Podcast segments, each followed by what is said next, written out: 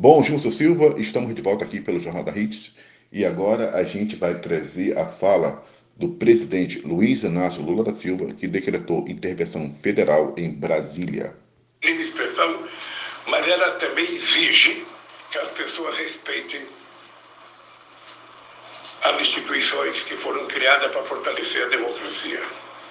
E essas pessoas, esses vândalos, que a gente poderia chamar de nazistas fanáticos, de stalinistas fanáticos, ou melhor, de stalinistas não, de fascistas fanáticos, sabe, fizeram o que nunca foi feito na história desse país.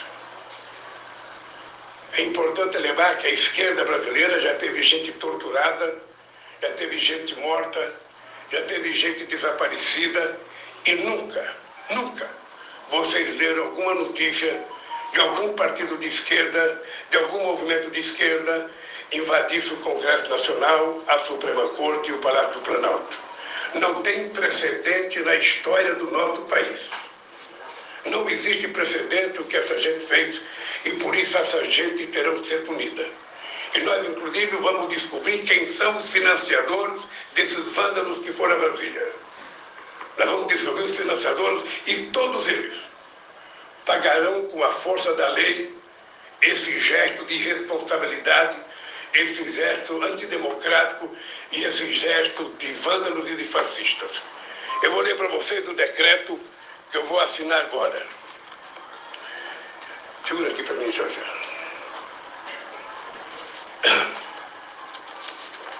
Decreto a intervenção federal no Distrito Federal com o objetivo de pôr termo ao grave comprometimento da ordem pública nos termos em que especifica.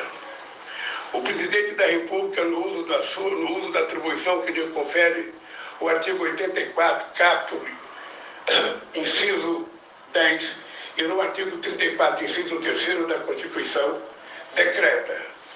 Artigo 1 Fica decretada intervenção federal no Distrito Federal até dia 31 de janeiro de 2023. A intervenção de que se trata o CAP se limita à área de segurança pública, conforme o disposto no artigo 117-A da Lei Orgânica do Distrito Federal.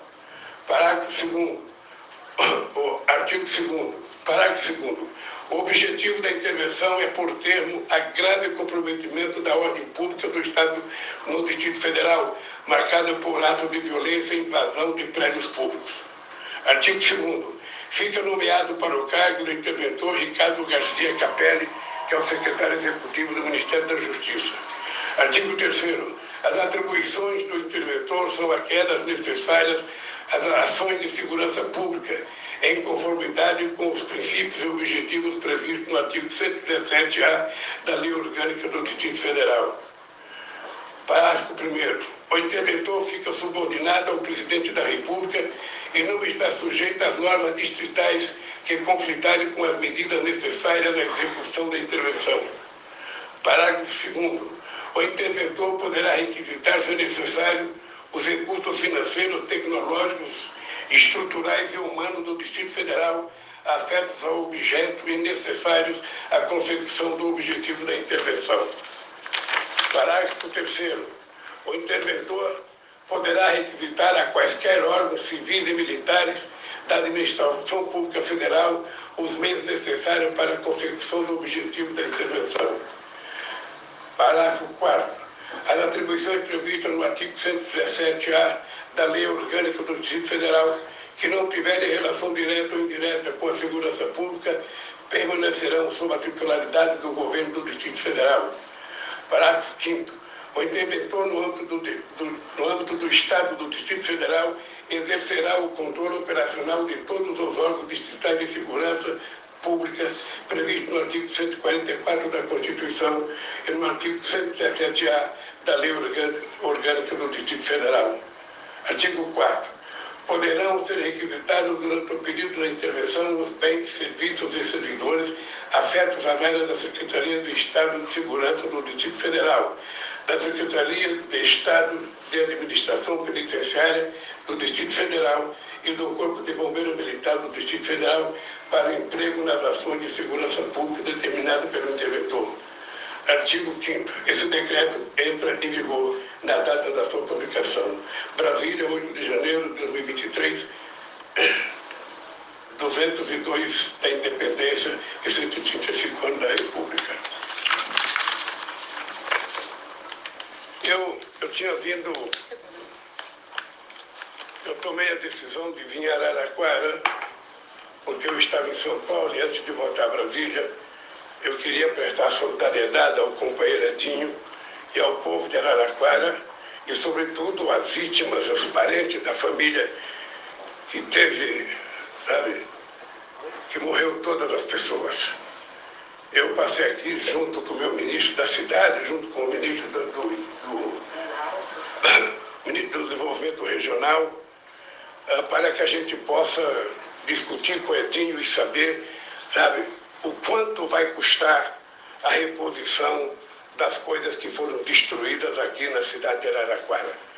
Nós sabemos que no Brasil tem muitas cidades que estão, sabe, com problemas de, de chuva, com problemas de destruição de estrada, e lamentavelmente, lamentavelmente, o genocida que deixou o poder deixou apenas 25 mil reais para que a gente pudesse cuidar de desastres.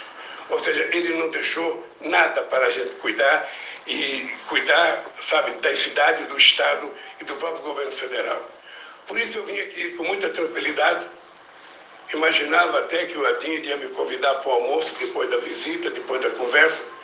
Quando começamos a assistir pela televisão a caminhada dos vândalos em direção à Praça dos Três Poderes. Chegando lá, vocês acompanharam. Eles invadiram, quebraram muitas coisas. E, lamentavelmente, quem tem que fazer a segurança do Distrito Federal é a Polícia Militar do Distrito Federal, que não fez. Houve, houve eu diria, sabe, incompetência, má vontade, uma fé das pessoas que cuidam da segurança pública do Distrito Federal. Não é a primeira vez. Vocês vão ver nas imagens que eles estão guiando as pessoas na caminhada até o, o, a Praça dos Três Poderes. No dia, no dia 30, quando houve a minha diplomação, vocês viram aquele quebra-quebra em Brasília à noite, a Polícia Militar de Brasília estava guiando eles e vendo eles tocar fogo em ônibus e não fazia absolutamente nada.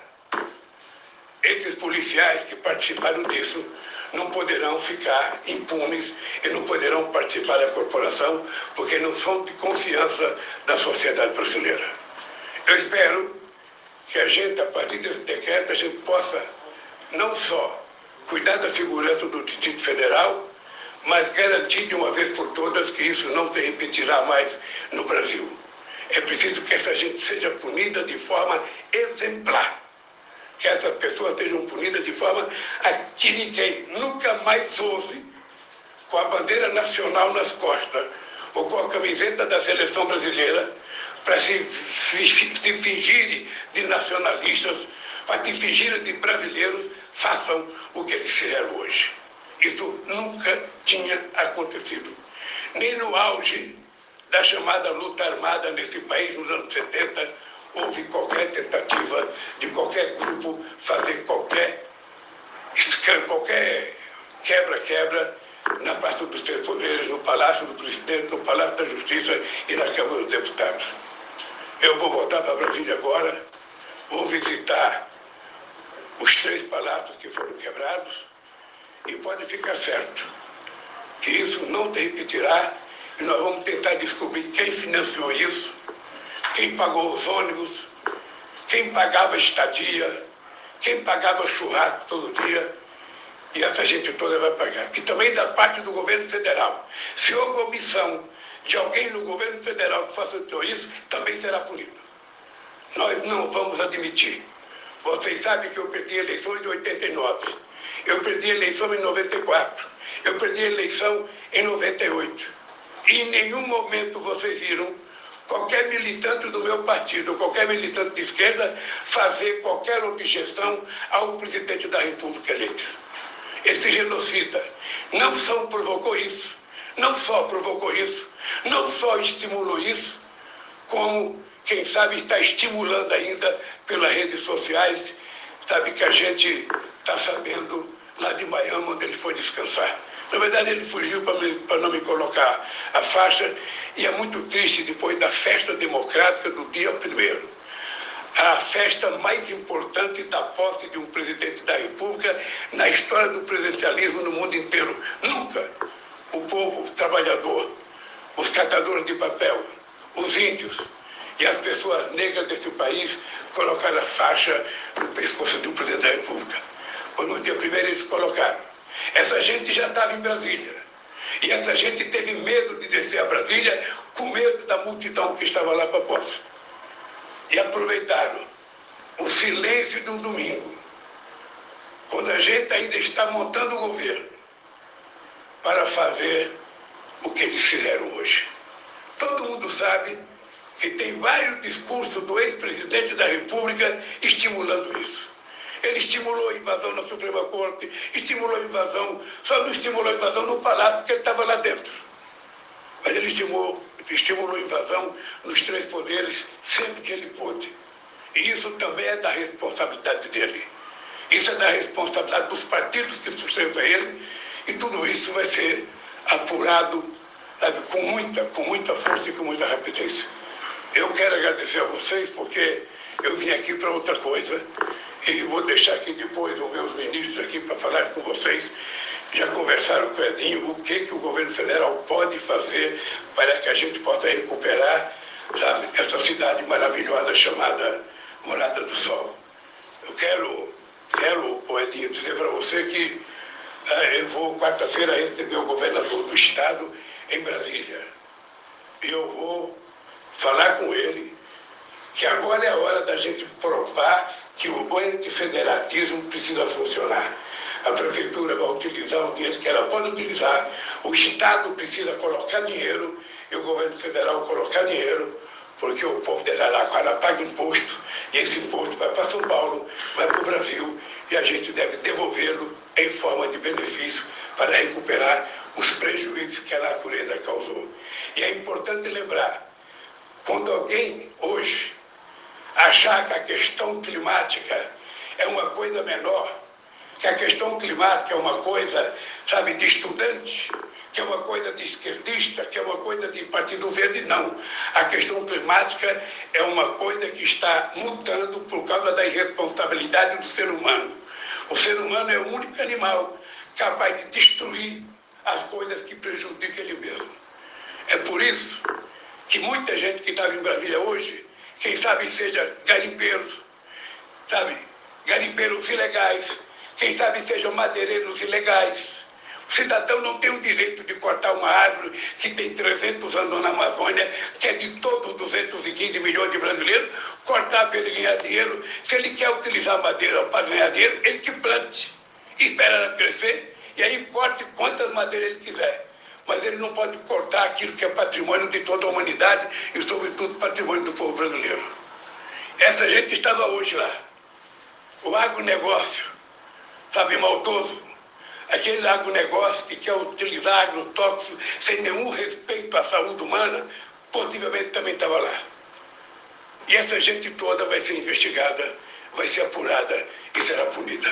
Por isso, Edinho, eu peço desculpa que a gente não tem podido fazer o que eu vim fazer aqui, mas os meus dois ministros vão falar com vocês agora e nós vamos distribuir cópia do decreto para vocês. Eu não sei se já está na internet, eles podem pegar, vocês podem pegar a cópia do decreto. No mais, gente, obrigado.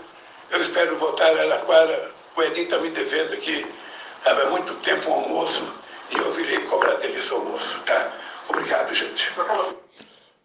Bom, Gilson Silva, então, a Rede Rede de Rádio cumpre aí a sua função de informar os seus ouvintes e a gente né, vai continuar aí ao longo da semana trazendo mais informações sobre esses atos democráticos que antidemocráticos que aconteceram em Brasília. Aqui do Rio de Janeiro, Valdeir Carvalho para o Jornal da Hits.